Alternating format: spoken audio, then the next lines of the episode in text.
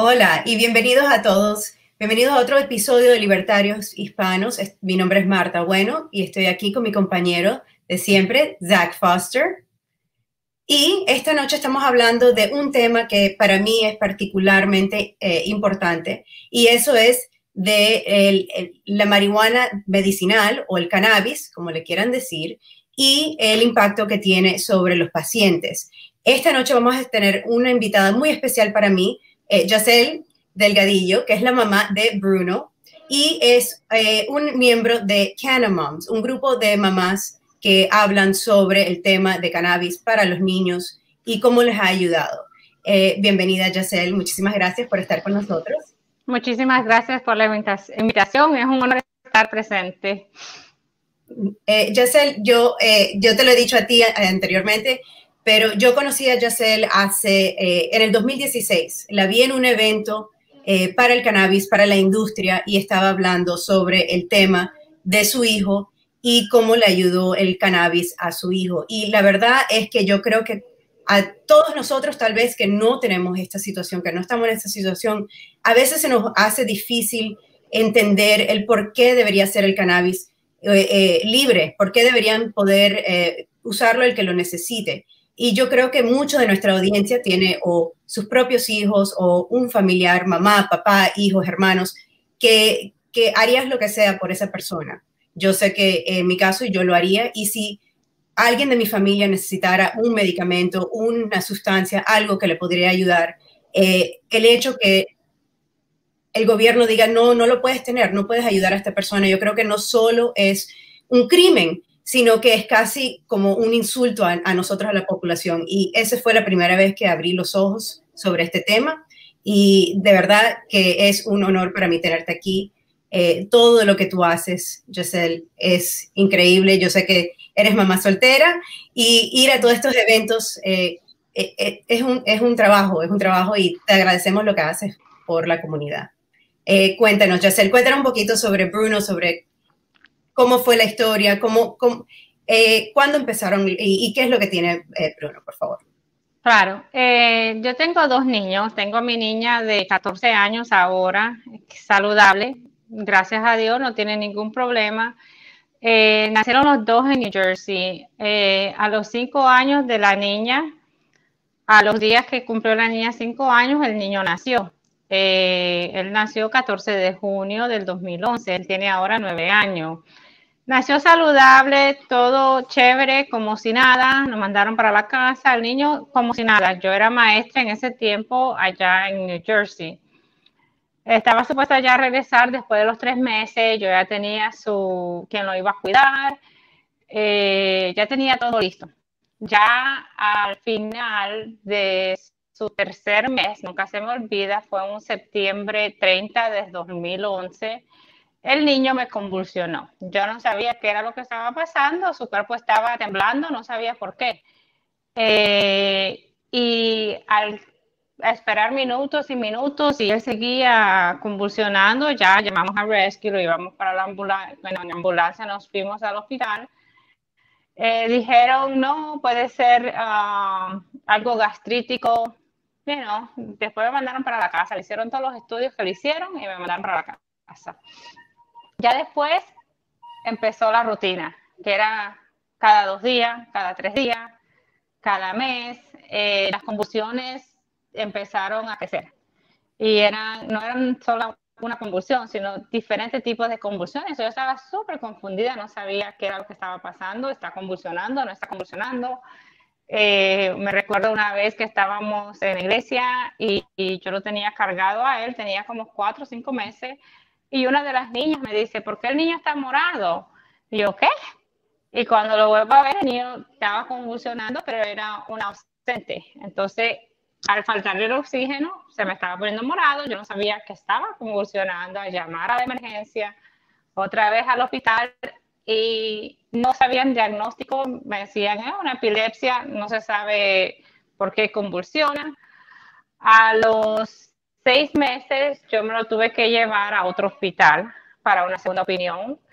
Mi pediatra en ese tiempo dijo, no, tenemos que buscarle otro remedio, pues ya estaba viviendo en el hospital. Los primeros después de su tercer, a los tres meses que empezó a convulsionar, ya los otros tres meses era hospital, hospital, hospital.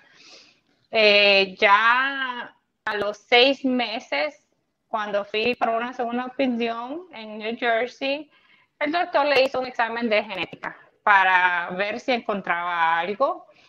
Al tiempo, um, ya cuando nos tocaba nuestra cita, él me dice, no, todo está bien, todos los exámenes están bien. Y ya él leyendo dice, espérate, aquí pasa algo. Y cuando empecé a leer, al niño le faltaban genes de la cromosoma 2. No sabíamos qué significaba eso. Él a encontrar los genes que le faltaban, se puso a buscar información. Dice, el niño tiene Dravet síndrome. Dravet síndrome, eh, ni idea. Yo ni sabía que eso existía. Es una forma de epilepsia crónica que los niños es muy difícil controlarles sus convulsiones. Pueden convulsionar 30 minutos en una convulsión, pueden convulsionar fácilmente 15 minutos, un minuto, todo tipo de convulsión um, que el niño padecía de todas. Momento yo no sabía, yo solo miraba que su cuerpo le temblaba, pero yo no sabía por qué. Um, perdón. Ya después de saber lo que era, ya me puse a buscar información, que los niños tal vez no pasaban después de los ocho años, muchos de los niños sobrevivían, eh, existía el SUDEP. tú te imaginas que yo al leer todo esto, lo único que me puse fue a llorar y llorar y llorar. Yo no sabía qué esperar del diagnóstico. Eh, me recuerdo que le dije a la vecina, la vecina se fue a caminar conmigo y el niño, eh, a buscar más información. Y buscando información, información, encontré la Fundación de Drave. Eh, traté de ponerme en contacto con la, la, la presidente. Creo que el niño tenía siete meses y estuvo convulsionando de la madrugada, fue en diciembre, de la madrugada como hasta las 3 de la mañana. Eran diferentes tipos de convulsiones, pero yo no sabía. Eh, la ambulancia Llamamos a la ambulancia a los 20 minutos que no paraba la convulsión. Ellos llamaron al hospital de New York, ya me llevaban camino para el hospital de New Jersey. Yo llevaba el diagnóstico, pero no sabía qué estaba pasando. Um, esa, esa estadía yo pensé que ya el niño no iba a sobrevivir, porque las convulsiones no paraban, eh, se ponía morado, eh, era a me tuvieron que llamar hasta el chaplain de la, del hospital porque yo lloraba, estaba sola con el niño, yo no sabía qué estaba pasando, el niño estaba tirado en una camilla, todos los doctores arriba de él, poniéndole oxígeno, poniéndole la máquina de la cabeza. Y lo que él tenía era un RSV, una enfermedad respiratoria, pero le causó muchas convulsiones. Él es muy frágil, los niños con Dravet se enferman y, el cuerpo no sabe cómo reaccionar, entonces empieza a convulsionar. Gracias a Dios ya no nos tuvieron que entubar, estaba al riesgo, estábamos en el cuidados intensivos, um, pero ya estaba desesperada, ya agregarle cada día que yo iba al hospital era una medicina nueva. Entonces ya estaban aumentando las medicinas cada estadía, ah, no le está llegando esta medicina, vamos a combinarla con la otra. Y vamos a combinarla con la otra. Y vamos a agregarle esta. Y yo no saber, al no saber mucho, qué es lo que hace una madre que no sabe, deja que los doctores nos digan todo lo que tenemos que hacer. Ya antes que el niño cumpliera un año, eh, buscando allí en la Fundación de David, yo me tropecé con, un, con dos padres que son bien populares eh, que los dos hijos de ellos tienen Dravet. Desafortunadamente, una de las niñas ya falleció. Um, una siendo Charlotte, que de ahí salió Charlotte CBD. Um, hablé con la mamá de ella le dije, lo que tengo que hacer porque ya estoy desesperada, ya no sé qué más le van a dar a mi hijo, las convulsiones no paran, eh, no sé si me tengo que mudar, qué tengo que hacer. Um, y después también hablé con otro papá que le escribía muy activo en eso, Jason David, que el niño se llama Jaden. Ellos viven en California y también le pedí ayuda. Um, yo dije, yo no quiero que a mi hijo le vayan a recetar la... Hay una medicina que es para cachorros, que no está aprobada por la FDA. Y ese era mi temor, porque a Charles se la recetaron. Y yo dije, eso es lo último que yo necesito. Yo no quiero esa medicina para mi hijo. Al año, él al cumplir su año, estuvimos en el hospital. Nos mandaron para el hospital de New York porque ya no sabíamos qué más hacer. Yo estaba con la idea de que no, yo me voy a tener que ir a Colorado, tengo que hacer algo. Eh, buscando información, encontré la clínica de Draver aquí en Miami. Eh, siempre me he criado en Miami, yo estudié aquí en Miami, eh, mi familia vive en Miami, yo estaba sola en New Jersey y yo dije, no, yo me tengo que ir. Y así fue como busqué rumbo camino a Miami cuando el niño cumplió un añito. Ya al año fue que ya empecé a buscar información, información y fue que me tropecé con las amistades que los hijos también estaban convulsionando, necesitaban la marihuana medicinal eh, yo ya había hablado con Jason de California, yo dije, no, yo me tengo que ir. Eh, yo sé que en el 2013 yo me fui a, Colorado a sacar la licencia de la marihuana medicinal para yo irme a mudarme a Colorado. En ese momento conocí a una amiga mía que su hija padece de cáncer, que es la, fundadora de Canamoms, Mariah.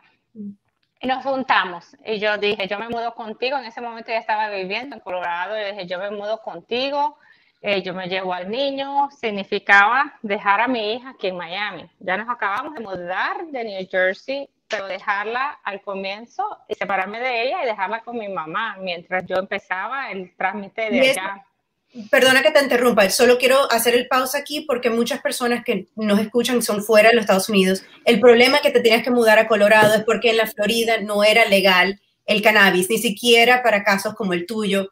Eh, en ese entonces aquí no había ni siquiera un programa medicinal, los únicos eh, estados que lo tenían era eh, California y Colorado, por eso es que estamos hablando de tener que mudarte a esos lugares. Ok, sí. sigue, perdón, es que quiero que todo el mundo entienda lo que eh, lo que significaba para ti el, tener que moverte de Miami a otros lugares, porque aquí de ninguna manera se podía conseguir.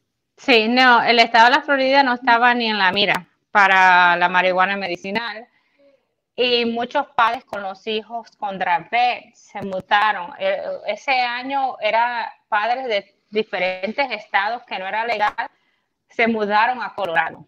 Eh, todos hicieron el gran movimiento, era como que el año que todos estaban, estaban buscando ya, ya no estaban desesperados.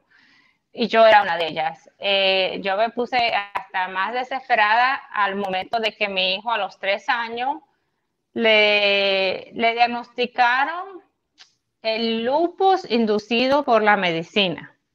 Yo dije, ok, ahora le tienen que quitar esa medicina, las convulsiones vuelven, el cóctel sigue y el niño sigue convulsionando.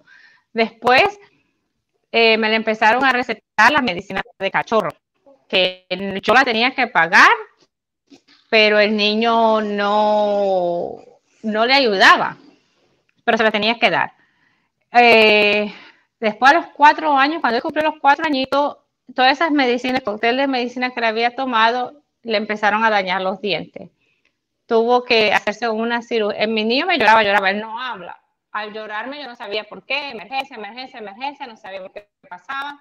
Lo llevé al dentista, era, se tenía la boca llena de caries, al punto de que le tuvieron que, no, no había cómo salvarle los dienticos de bebé de leche y le tuvieron que hacer una cirugía en un día de sacarle los 10 dientes y hacerle cuatro root canals en, la misma cirugía. Todo eso provocado por las medicinas que estaba tomando. Las medicinas que tomaba el doctor y el hospital. Sí, el, cóctel de medicinas que estaba tomando. Um, él perdió su dentadura, incluso este año fue su primera vez que yo tengo un diente que se le cayó a él, pero es un diente plateado, porque era, está con su primer dientico de leche es plateado, pero tengo su primer diente. Ah, yo nunca tuve la experiencia esa, que su primer diente que se cayó, no, porque todos se lo sacaron. Eh, ahora, entonces, al, hacerme hacerle esa cirugía, él lloraba, lloraba, lloraba, sangre, le tuvieron que poner morfina, eh, darle morfina, así, drip morfina en el hospital. para ayudarles con las convulsiones y eso. La doctora en el hospital me dice, no, bájate, y no, si, si piensas ir a Colorado a sacar su licencia, hazlo. Eh, el día que me tocaba irme, no, no me pude ir porque el niño, nos transfirieron al cuidado intensivo. Eh, ya después que me fui a Colorado, saqué la licencia, ya ahí empecé mi trámite de conseguir las medicinas para mi hijo. Yo dije, no, yo voy a conseguir esa medicina, sea como sea. No me pude mudar a Colorado por la circunstancia del dinero, no estaba trabajando, eh, si me llevo a la niña, con quién la dejo, si tengo que ir a emergencia. Eh, después, eh, abogando con Mariah y con otras madres que necesitaban el cannabis para sus hijos, nos ofrecieron para irnos a, California um, para que empezáramos el tratamiento con los niños. Dicen, tanto que abogan, pero no tienen la medicina para los niños. Déjanos ayudarle. Fue una bendición. Me fui a California, eso fue en el 2014, cuando ya empezó la enmienda aquí en la Florida. Es, nosotros fuimos a Tallahassee a abogar para que la pusieran en la enmienda. Eh, llegaron a poner la enmienda de, el cannabis que sea legal como para pacientes. En el mismo momento estaban poniendo también el de CBD, pero mi temor era, ok, CBD lo van a poner disponible, pero solamente CBD.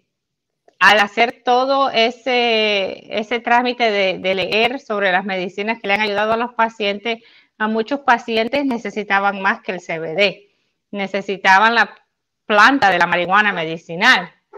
El CBD es una cepa de la marihuana. Eh, y yo dije, yo no quiero que mi hijo le haga falta. Si le van a dar la medicina, que sea la entera, no solamente una parte. Es como que me le estén dando Tylenol, pero no le puedo dar Motrin para combatir la, la, fiebre. Solo puedes usar una y ya.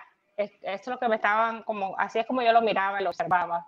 So, la enmienda 2 en el estado de la Florida Estuvo en la boleta en el 2014. En el 2014 nosotros nos fuimos a California, empezamos la medicina.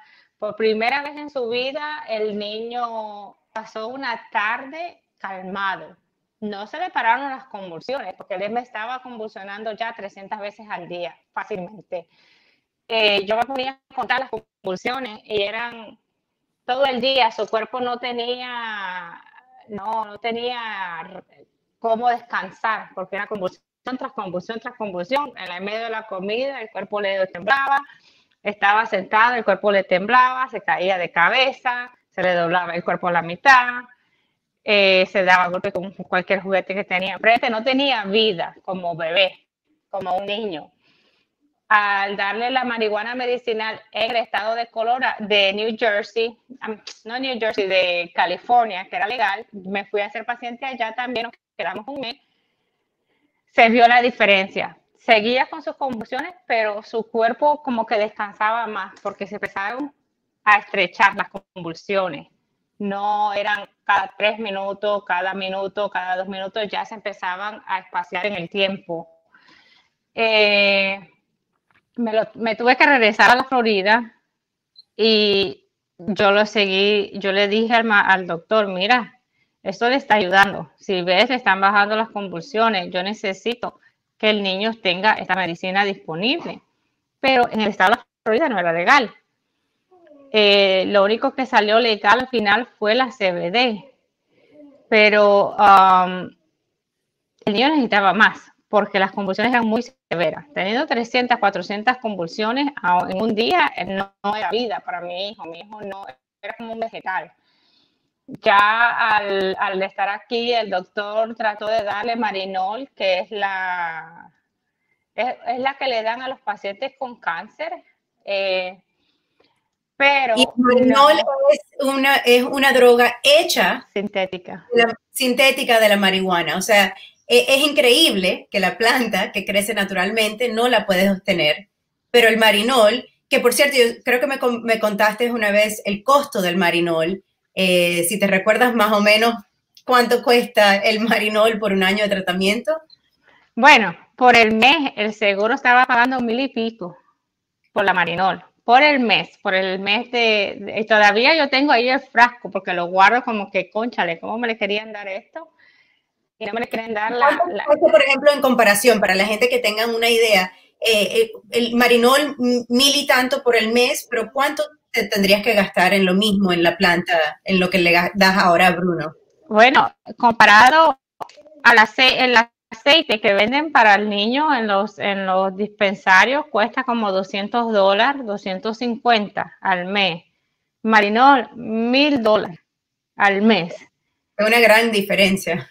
Sí, casi 800, 750. Para el mismo, una cosa hecha sintética en un laboratorio, eh, en vez de darte legítimo, hecho lo natural.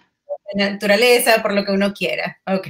Sí, y el niño, y, no, mucha gente, eh, bueno, el marino se lo estaban prescribiendo. Yo lo que hice fue, yo le continué a dar sus goticas, porque el marinol me lo ponía a llorar, a llorar, a llorar. Mi hijo no habla, yo no sabía qué pasaba. Hablé con una madre de Colorado, me dice, a mí me dijeron que el marinol, un paciente adulto, cuando empezó el marinol se sentía como que iba en la montaña rusa al tomarse el marinol ese era el, el efecto que le daba.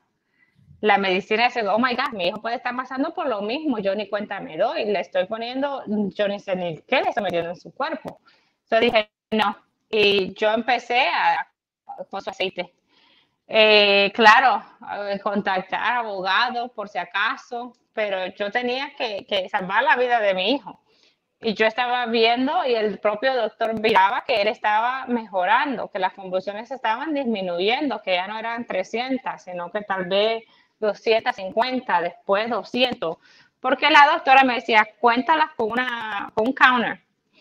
Y era una gran diferencia, el niño se empezó a poner activo, empezamos a reducir las medicinas. Todo esto pasa con el tiempo, no es que de un día para otro.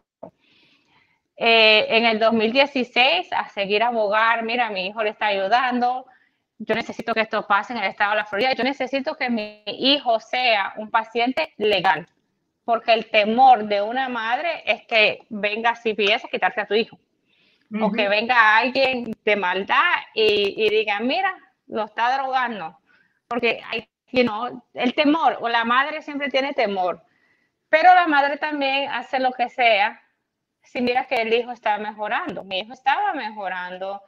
En terapia él estaba mejorando. Mi hijo no podía vivir sin su casco, porque eran tantas convulsiones que le daba la cabeza con los juguetes. En terapia lo sentaban eh, y se le iba la cabeza, pum, daba contra la pared. Era, yo me recuerdo una vez, yo fui a una entrevista en el canal de, Florida, en Univision, y en los que me estaban entrevistando, cuando no pasó la enmienda, el niño yo lo tenía sentado en mis piernas, en una de esas le vino la convulsión sin yo darme cuenta, se dio en la, la mesa. Que la reportera eh, se puso a llorar, como que, ¿cómo es esto? Que, que tienes que estarle rogando a la gente que, que pase esta medicina y este niño sufriendo, eh, dándose golpe, eh, no tenía vida, el cuerpo no, no tenía descanso. Y al yo ver que, que, las medicinas le estaban ayudando, yo dije, no, yo tengo que continuar con esto, tenemos que seguir abogando, tenemos que probar que esto le está ayudando a los pacientes. Eh, muchos padres preguntan, pero no te da miedo que el niño esté high, que esté en nota. Digo, y una cosa que a mí me dijo un padre, a mí, eh, Jason me dice, si tú te tomas una farmacéutica de mi hijo, la clonazepam, tú vas a estar en nota. Te vas a dormir, vas a estar high. Si tú te tomas lo que toma mi hijo de la marihuana medicinal, un cotero, vas a sentirlo como que, tú sabes, a, a, hierba, que no, que no, que sabe como, tiene su sabor como de hierba, de, de planta, nada más, pero no te vas a poner high. Y si te pone, si a mi hijo le puso high, eh, está comiendo más porque ahora está más gordito. y les querían poner el tubito antes porque estaba muy flaquito. Eh, cuando lo he visto que tal vez le ha reaccionado la medicina, ¿qué es lo que hace mi hijo? Reírse. ¿Sabes qué? Prefiero las miles risas que él tenga a que estarlo viendo convulsionando. o a estarlo viendo como un vegetal tumbado en su cama, en su cuna, porque la medicina lo tumba. Las medicinas farmacéuticas que son de, de como las clonazepam, las diazepams, todos los benzos, eso los tumba a uno, los pacientes, a los adultos los tumba, a mi hijo peor. Eh, los duerme.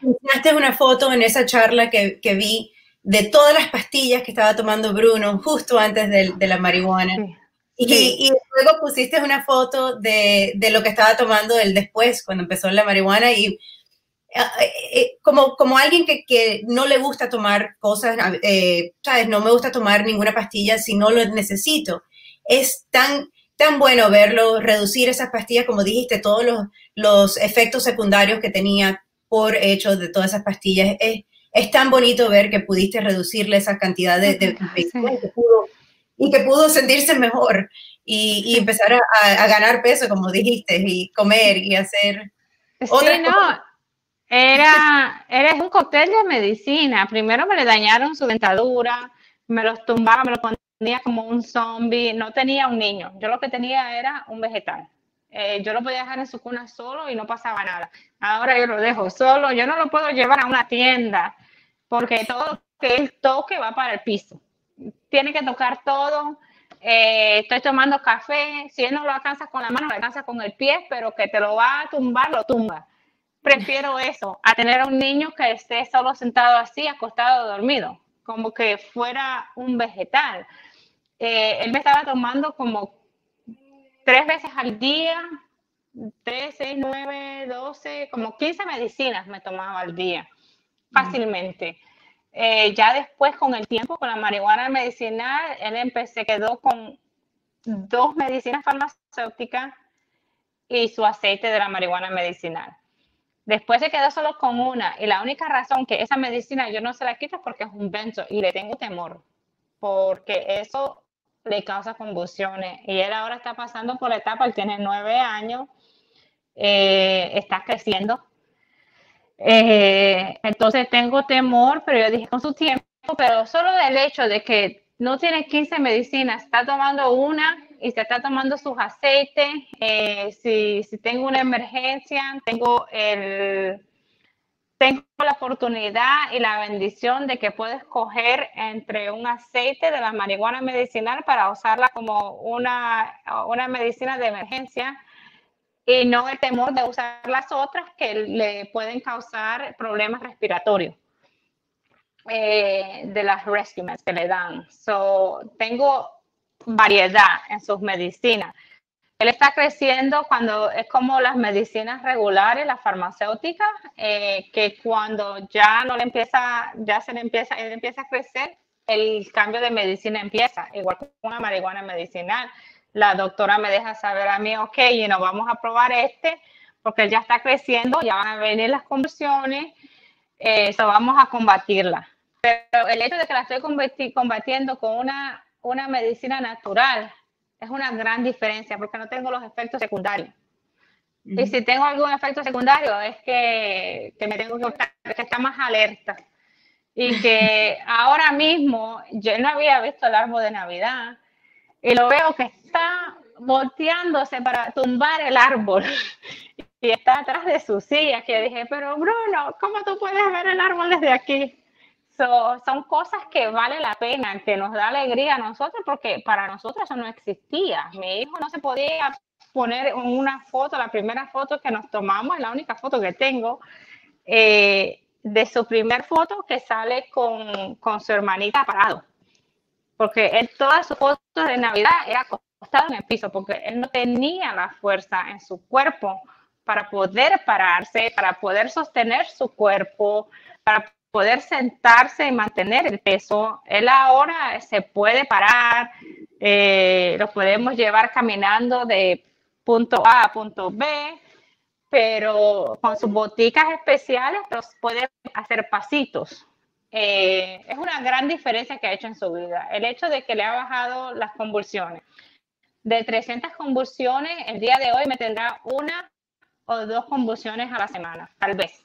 A veces solo una, eh, su cuerpo me deja saber si él está porque las convulsiones suben. Entonces, cada vez que voy al hospital, que me ha convulsionado más de tres, más de cinco veces, yo creo si me más de cinco veces significa que tiene una infección, un virus, una enfermedad.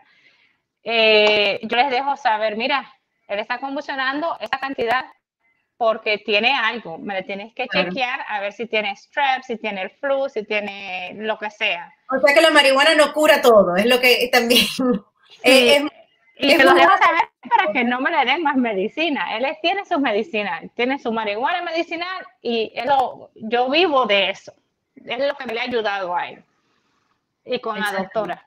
Hablando con la doctora, si me le tiene que hacer algún cambio en sus medicinas, y a la doctora la llamo, le dejo saber, ella, ok, vamos a, cambiar la medicina, pero es, le ha hecho una gran diferencia. Como dije, se demora su tiempo, para que, que, haga el gran cambio, pero er, era un cambio muy, muy drástico que tenía que hacer, porque de 300 en el cuerpo de un niño a una, tres, tal vez tres a la semana es como que una bendición. es una bendición, es como un casi, no me gusta usar esa palabra, pero es casi un milagro, el, la diferencia entre 300, casi 400 eh, convulsiones al día.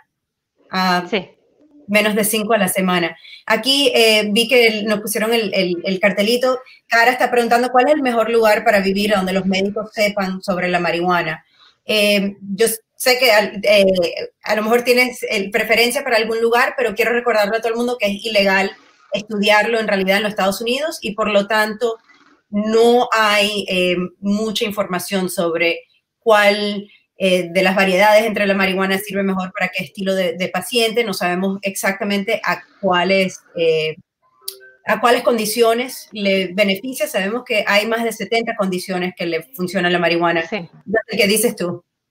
Um, en mi caso, en mi caso, porque mi hijo tiene el síndrome de Dravet, eh, yo sé que Colorado era súper popular porque se mudaron muchos padres a Colorado buscando la medicina. So, para mí, yo no llegué a vivir a Colorado, pero sé que muchos padres se mudaron, muchos padres se quedaron eh, porque habían variedad de doctores que sabían sobre, que saben sobre la condición de, de Dravet, que es una condición no popular, una en 20 mil casos.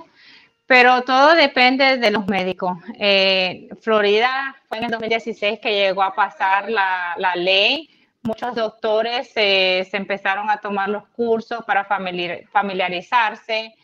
Eh, yo me quedé en el estado de la Florida porque tengo mi familia acá. Eh, sé que you dos de los estados que son bien populares, Colorado y California, que saben mucho de la marihuana medicinal porque ha estado allí en esos dos estados legal pero la verdad que todo depende.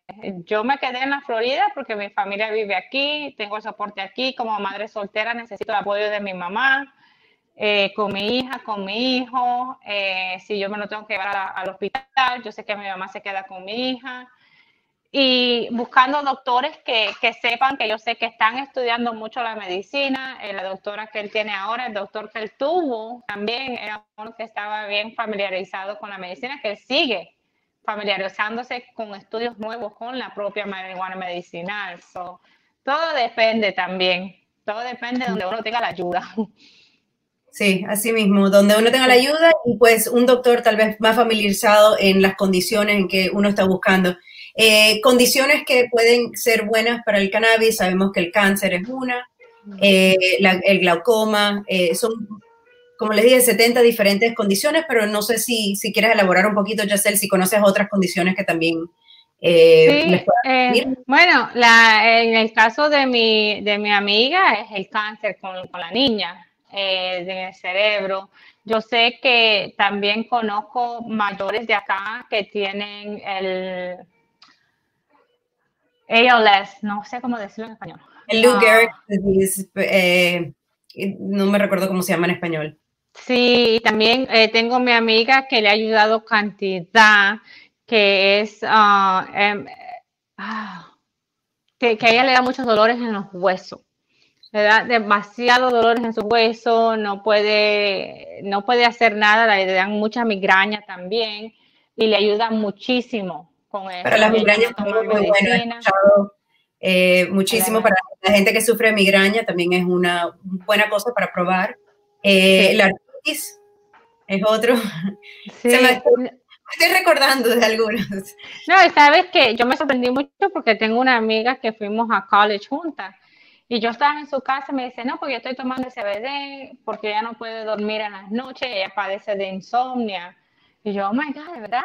Porque le había dado la información, pero yo no sabía que ella la estaba, eh, que se había hecho paciente, que ella estaba tomando CBD también. Y yo, oh, no sabía, le estaba ayudando mucho con la insomnia, porque hay muchos que no pueden dormir.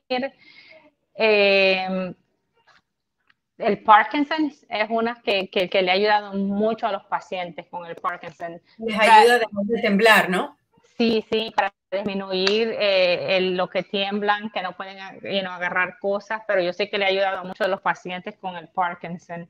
Bueno, tengo eh, que la conocen muchos, que ella es la fundadora de Normo. Yo sé que ella jamás en su vida ha tomado medicina, ella solo ha fumado porque para ella es su medicina. La única medicina que ella tiene es su marihuana medicinal. Es su marihuana y yo, tiene una energía, tiene, esa mujer tiene como 74 años. Y yo le digo, oye, yo espero estar como tú cuando yo tenga esa edad, porque tiene energía, no toma medicina, no tiene dolores de espalda, no tiene dolores. Yo no le he oído nunca a ella quejarse de, de dolores, de algo.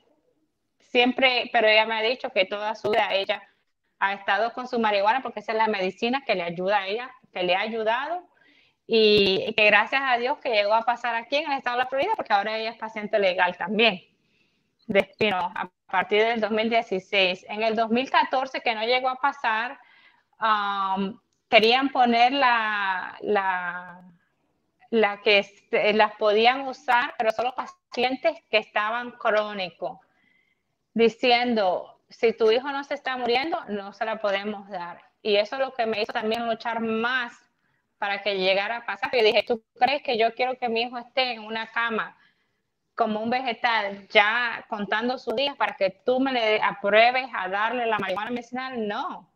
Yo sé que él estaba, podía tomar la CBD, pero yo quería más. Yo necesitaba lo que le iba a ayudar a él, porque yo sé que su condición estaba crónica. Sus convulsiones le duraban, eran 300 veces al día y cuando se enfermaban ya eran 20 minutos de convulsión, 30 minutos. Es, es, era difícil, no, no tenía vida. Gracias, Caitlin. Ahí nos están diciendo cómo se llamaba el ALS. ALS, sí. Eh, nuestros, nuestros eh, oyentes eh, nos ayudan bastante. Exactamente. Eh, me parece, de nuevo, que es un insulto casi, que te digan esta cosa que funciona tan bien para todas estas condiciones, no la puedes probar. Y ahora mismo en el estado de la Florida, em, si uno es paciente medicinal, puede conseguir la marihuana en cualquiera de sus formas, CBD o en eh, la forma con THC, pero sabemos que para la mayoría de las condiciones se hace falta el THC, ¿no? El, le dicen el entourage effect, que uno necesita la planta completa para que pueda funcionar bien. Eh, yo también soy paciente medicinal, yo tengo artritis y la verdad es que empecé a usarlo, en parte gracias a ti, Giselle, gracias por, por, hablar de esta, de esta planta maravillosa. Empecé a usarlo y ya no tengo que usar ningún estilo de pastilla, ya he podido dejar todo y inclusive de vez en cuando me pongo tacones, así que... Oh, mira, ya, eso es bueno. Exactamente, o sea que sirve para una, una gran cantidad de cosas, eh, muchísimas, y, y, de verdad que es un insulto que hasta este punto, sabiendo, pasaron cuatro años desde que, desde que se hizo legal eh, medicinalmente aquí en la Florida, ¿no? Que tenga un tabú, sí. bueno, todo eso simplemente demuestra de que hay tiempos en que las necesidades medicales propias o de, de, la familia de alguien simplemente importan más que seguir a la ley. Entonces todo esto de desobedecer a la ley no, es, no, no tiene nada que ver con rebelión o, o de ser un ciudadano malo, es simplemente reconocer que a veces las leyes de César simplemente no funcionan para mi familia, no funcionan para mi hijo. Si, si uh, tú misma hubieras seguido las leyes de César, entonces es muy probable que tu hijo estaría muerto. y en vez de eso hiciste lo que, lo que necesitaste hacer y hoy en día está más activo que nunca. Entonces, pues eso, se, eso se autoexplica. Sí. Hace un momento eso habla por sí mismo. A Bruno y se, ve, se, nos, se nos estaba riendo, los pudimos saludar y se estaba riendo y es un placer verlo así, de verdad. Es... No, y ahora, eh, si escuchas el ruido, él está ahí con su juguete tocando ahí, porque que tienes que escuchar la vaquita y es la vaquita, pero está tocando ahí su juguete, él, reconoce que es algo que no tenía antes y es como me estaba diciendo, desafortunadamente yo, yo cuando estaba abogando, yo, yo hablaba mucho con un padre que su hijo padecía de convulsiones, pero lo tenía en un instituto porque era muy severa la condición. Y durante el proceso yo lo conocía porque él llegó a mi cuarto del hospital para que yo firmara la enmienda. Le digo, ay, tú también, yo también. entonces nos hicimos amigos. Él tenía al niño en el hospital. Eh, cuando no llegó a pasar en el 2014, siguió luchando conmigo. Desafortunadamente su hijo falleció. Y ese era mi, mi, mi temor, porque ya empecé a conocer a padres que los niños empezaron a y él no podía, él no podía darle la medicina porque el niño estaba en una institución que no, no lo iban a dejar. Esa es otra parte que creo que deberíamos comentarle a todo el mundo, que cuando uno está en el hospital o está en una institución, no puede usar la medicina. Por ejemplo, si usted está en el hospital y tiene un cáncer y le vendría bien la marihuana, desafortunadamente, porque la, legalización es lo que es, aunque sea legal aquí en la Florida, el hospital no te lo puede dar y tú no puedes tomarlo estando en estos cuidados. Entonces, las personas que más lo necesitan están sufriendo y no lo pueden tomar. Tiene que ser alguien que, como tú, yo sé, que, que lo buscó y se lo dio de todas maneras a su hijo. Y se lo doy. una buena razón, por cierto, por, por romper una ley. Te, te felicito, es la mejor, eh, la mejor cosa que pude haber Pero Qué triste, ¿no? yo tuve, perdón, yo tuve una experiencia que los propios doctores me regañaron porque el niño estaba convulsionando y yo le dejé de dar la marihuana medicinal porque estaba en el hospital y las convulsiones eh, se me descontroló el niño y entonces ya ellos no sabían qué hacer. Yo pasé tres meses en cuidado intensivo y la doctora, hubieron varios doctores, que no estaban supuestos, me dicen, ¿por qué se la quitaste? Empieza otra vez. Y yo me recuerdo llamando a un dispensario para que me las fuera a dejar. Y yo encontrarlos por allá, por la esquina, pero hasta ellos mismos me regañaron. Así que ellos, yo no vi nada, yo no sé nada. Pero un padre tiene que hacer lo que tiene que hacer. Y a veces me decían, ok, you know what? yo no, yo no vi nada, me voy. Eh, ya le toca sus otras medicinas, allá tú si se las das. Yo no sé si se las estás dando, no estoy segura, no sé nada. Yo no le decía a ellos si las tenía o no. Yo esperaba que se fueran y si le tengo que dar su medicina, se las doy. Porque prefer yo quería salirme de cuidado intensivo. Yo no quería vivir allí ya. Ya vivía tres meses. Ya eso es you know, hasta yo misma me enfermé, eh, busqué que me lo cuidaran para yo irme a, chequear a un urgent care, a un cuidado para que, que, a ver si tenía yo alguna gripe, algo, no sé. Eh, pero siempre yo en el cuarto con él, porque yo que administraba su medicina. Y los doctores saben, ya conocen a Bruno, saben que él es un paciente Legal, legal.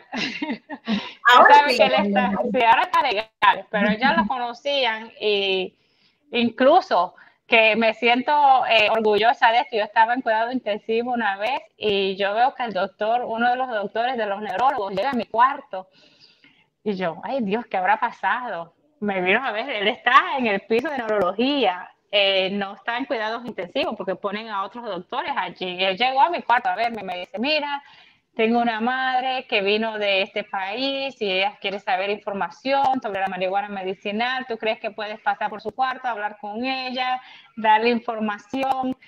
Y yo, sí, claro, pero necesito que alguien se quede en el cuarto con mi hijo. Y él me dice, no, no, yo voy a llamar a una enfermera para que se quede aquí con el niño y tú subes allá para, para darle la información a los padres. Y yo, perfecto, no hay problema. Conmigo yo voy a dar la información que yo pueda, no les voy a dar la receta, tampoco les voy a decir eh, las dosis, para eso tienen que buscar el médico que esté aprobado para eso. Me puedo dar mi, mi opinión en lo que le ha ayudado a mi hijo.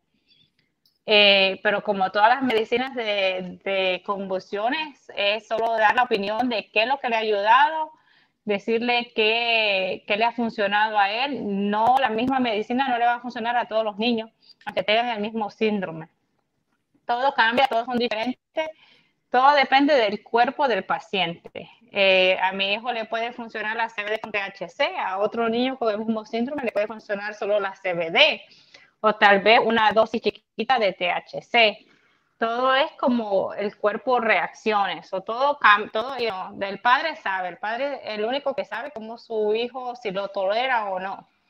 Eh, pero no, me sentí orgullosa de que me haya, me haya buscado a mí para dar información, claro que sí, yo te puedo orientar y te puedo decir, ok, déjame averiguar si tienen doctores en, el estado donde tú vives, eh, porque siempre estamos en contacto con otros padres que lo están usando para sus hijos y, comparando.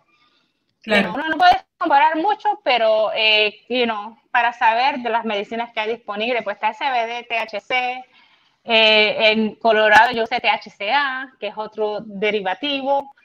So, hay, hay muchos derivativos de la marihuana medicinal. es mucho estudio. Y de ahí también tenemos el indica o el sativa, las diferentes eh, strains sí, de, de, la, de la marihuana y tienen diferentes efectos. Hay inclusive algunos que dicen que ayuda para dejar de comer y normalmente la marihuana se, se sabe que es bueno para comer. O sea que todo depende de, cuál es el que uno esté buscando, el efecto que esté buscando. Y de nuevo, hay muchos estudios, como estás diciendo, salen de muchos países. Eh, Israel es un país donde se hacen muchísimos estudios, pero en los Estados Unidos, desafortunadamente, mm, no tenemos mucho por el hecho de la legalización. Porque como no es aprobado eh, por el FDA, por eso es que se hace muy difícil poder que los doctores y los hospitales hagan estudios con diferentes uh, marihuanas medicinales. Eh, federalmente no está aprobada. Es casi como ir a, lo, a, ciego, a darle a alguien eh, marihuana medicinal. Tienes que hacer el intento, a ver qué tal te va primero eh, con diferentes, y, y probar el, estado, eh, bueno, eh, los Estados Unidos tienen la marihuana como una medicina narcótica, bueno, la tienen como una planta narcótica, la tiene, entonces por eso es que también se le hace muy difícil a los doctores eh, poder hacer estudios, sabiendo que pacientes, que hay pacientes que se han beneficiado, que incluso hay creo que tres o cuatro pacientes en, en los Estados Unidos que la reciben del propio gobierno de Washington que reciben la lata con su marihuana, pero todo y eso todavía no, como no, como la tienen como una droga narcótica, eh, no, no, dejan que los, que los hospitales ni los doctores hagan estudios específicamente con la marihuana medicinal, que es triste. Era una varita mágica y podrías escoger cómo tratar la marihuana. ¿Qué, qué, qué sería tu deseo? ¿Qué, ¿Cómo te gustaría verla eh, legalizada, eh, descriminalizada. Descrimina, descriminalizada. descriminalizada. Descriminalizada. descriminalizada. Definitivamente descriminalizada. Eh, me gustaría que, you know, si la vamos a tratar Descriminalizada right now. Yes. De, like, urgente. Eh, ayer. porque no hace daño, no, no, no, se ha reportado muertes. Cero muertes. Desde, desde que sabemos que la historia humana ha usado el cannabis, desde más de 8.000 años, hay estudios, hay, hay pruebas de que los egiptos tenían el cannabis, eh, pues, en fin, en la historia humana llevamos más de 8.000 años usándolo y nunca se recuerda, nunca ha habido una muerte por culpa del cannabis directo. En cambio, el alcohol, sabemos que aquí en los Estados Unidos hay más de 80 mil muertos al año, sin incluir accidentes de autos, sin incluir otros accidentes, simplemente por el alcohol. Y eso es completamente ilegal.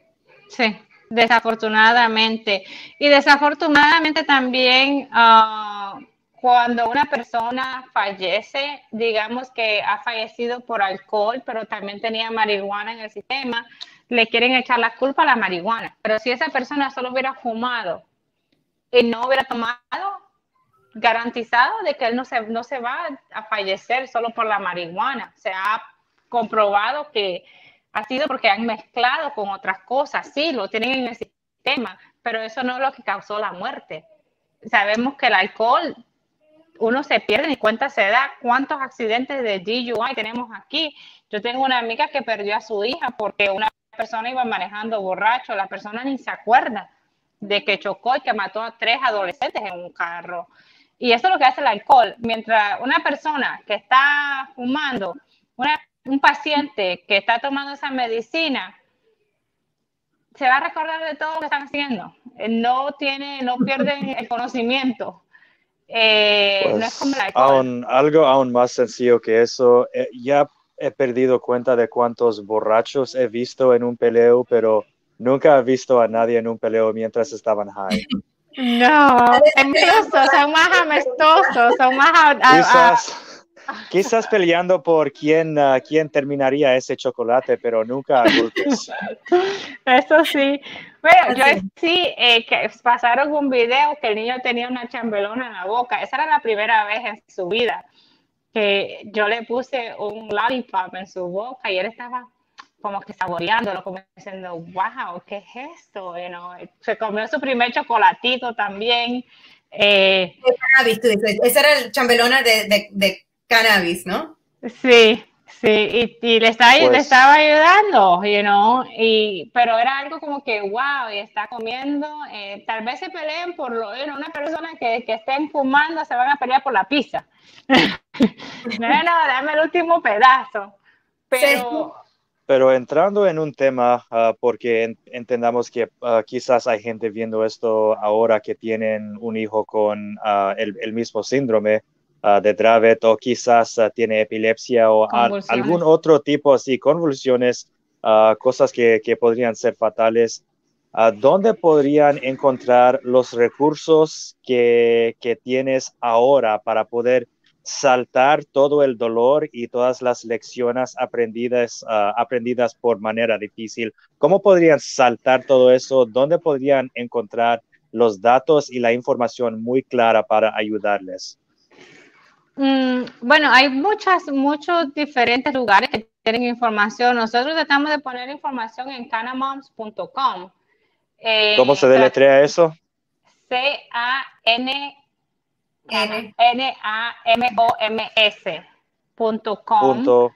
punto com. Eh, sí, eh, tratamos de poner información de los dispensarios, de los doctores, de, las leyes, más que todo, de las leyes de la Florida, porque uno tiene que pasar un proceso para poder ser un paciente.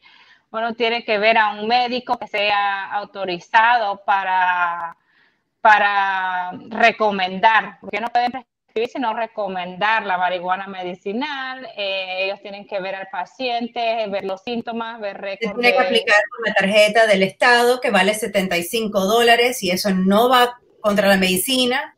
Eso va solamente al Estado para darte permiso para que no vayas a la cárcel. Claro, en, en Estados Unidos más de 3.000 personas todos los días van a la cárcel por marihuana hasta el sol de hoy, a pesar de que hay más de 30 estados que lo han legalizado completamente. Entonces, es, de nuevo, eh, eh, eh, sigo insistiendo, para mí es casi una bofetada de parte de nuestro gobierno para no solo cobrarnos los 75 dólares por dejarnos fumarlo, sino que si no pagas esos 75 dólares... en mi caso, yo tengo que pagar, mi hijo es menor de edad, al él ser menor de edad, yo tengo que pagar 75 dólares por él. Al ser yo el padre responsable de mi hijo, para que él obtenga su marihuana medicinal, yo tengo que pagar 75 también. Yo no puedo obtener la medicina para mí. Es un, yo tengo que pagar 75 y 75 para él y para mí, para yo poder ir al dispensario, buscar su medicina, sabiendo que él no puede porque es menor de edad yo tengo que pagarle al Estado 150 eh, y no ser paciente. Entonces, mi temor también es, ok, Ahora, yo me voy a hacer paciente, tengo que pagar 75 extra. So, tres veces.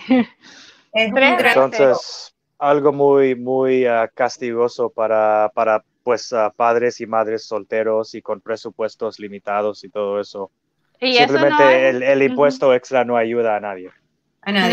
Y, eso no incluye la, la, compra que tienes que hacer en el dispensario. Claro. Para comprar las medicinas. Y el doctor, que no es el mismo doctor del niño, eh, es el, eh, un doctor especial que puede recomendar el, cannabis y eso es un gasto adicional. Eh, normalmente tiene un costo averaje de cerca de los 200 dólares y uno lo tiene que hacer cada seis meses en el estado de la Florida. O sea, ya por en el caso tuyo ya son 500 dólares extra mínimo al año simplemente para tener el derecho a poder usar esta medicina y no ir a la cárcel. Sí, pues, solamente es porque tengo que pagar, tengo que pagar mi tarjeta, la tarjeta del niño, mi tarjeta que no es como paciente, sino como padre, la tarjeta de mi hijo por ser menor. Si yo quiero ser paciente, tengo que pagar mi tarjeta también. Eh, tengo que pagar mi médico y el médico del niño. Tengo que pagar mi medicina, la medicina del niño, porque serían dos medicinas diferentes. Eh, un padre soltero pasa por mucho PTSD. I mean, yo he pasado días como que a veces llorando, llorando, porque ya no sé qué hacer. Eh, mi hijo no camina y no cuánto tiempo va a durar esto. Eh, ¿Será que se me va en, una... mi hijo, lo que le pasó a la niña Charlotte, ella superó el grave, y la marihuana medicinal estaba dando, pero cantidad ya está riendo Bruno, eh, pero falleció a los nueve años por una neumonía que le, que le dio, y no era por el COVID, sino que le dio neumonía. Mi hijo se puede enfermar. El día de hoy él está bien, en cinco minutos que colguemos, me le puede dar una convulsión. Sí me ha ayudado la marihuana medicinal, pero por el síndrome, el hecho del síndrome que es tan no, no se sabe qué es lo que trae el síndrome, eh, se me puede ir en una convulsión, convulsión larga, me le puede dar una convulsión de 30 a 40 minutos eh, por alguna enfermedad. Por eso ahora con la pandemia tengo un temor de sacarlo, yo ni lo saco, yo se quedo en la casa, lo saco tal vez a caminar a que coja aire en su coche pero es un temor que tengo porque una neumonía me lo puede matar, eh, una fiebre alta me le puede dar una convulsión que no, que no pare. La marihuana medicinal me la ha estado ayudando con sus convulsiones que tenía diarias y estamos tratando de combatir ahora que no le vaya a dar alguna enfermedad, pero es difícil porque en este tiempo de diciembre, casi todos los años, yo he pasado en un hospital. So, estoy contando los días para no ir este mes eh, desde febrero. Tú tienes un GoFundMe que tú tienes activo todo el tiempo. Eh, la gente que quiera ayudarte con Bruno a pagar estos gastos, eh, ¿tienes disponible el nombre que nos puedas decir dónde puede ir la gente si quiere donar al GoFundMe? Bueno, yo tengo en Facebook, tengo Pray for Bruno y ahí está la, el GoFundMe porque lo me hicieron cambiarlo porque contenía la palabra cannabis. pues, eh, después le ponemos la página también, eh, le ponemos un link en la, en, la, página de Facebook de Libertario Hispano para que el que quiera eh, pueda ir ahí. De nuevo, te quiero dar las gracias por estar con nosotros hoy, por contar tu historia y por compartir con nosotros a Bruno. Es un placer tenerte y muchísimas gracias. Aquí lo pongo un ratico para que lo digan adiós. A ver. Bye, Bruno. Se ríe. Gracias de nuevo. Y gracias a todos por compartir con nosotros. Por favor, ayúdenos a, repartir este mensaje, el del cannabis, el que ya basta, ya basta de, decirle a los padres como Yacel que, que su hijo no debería tener la medicina que, requiere. Por favor, compartan este video eh, y déjenos saber si usted es paciente. Eh, déjenos comentarios. Bueno, gracias. Buenas noches.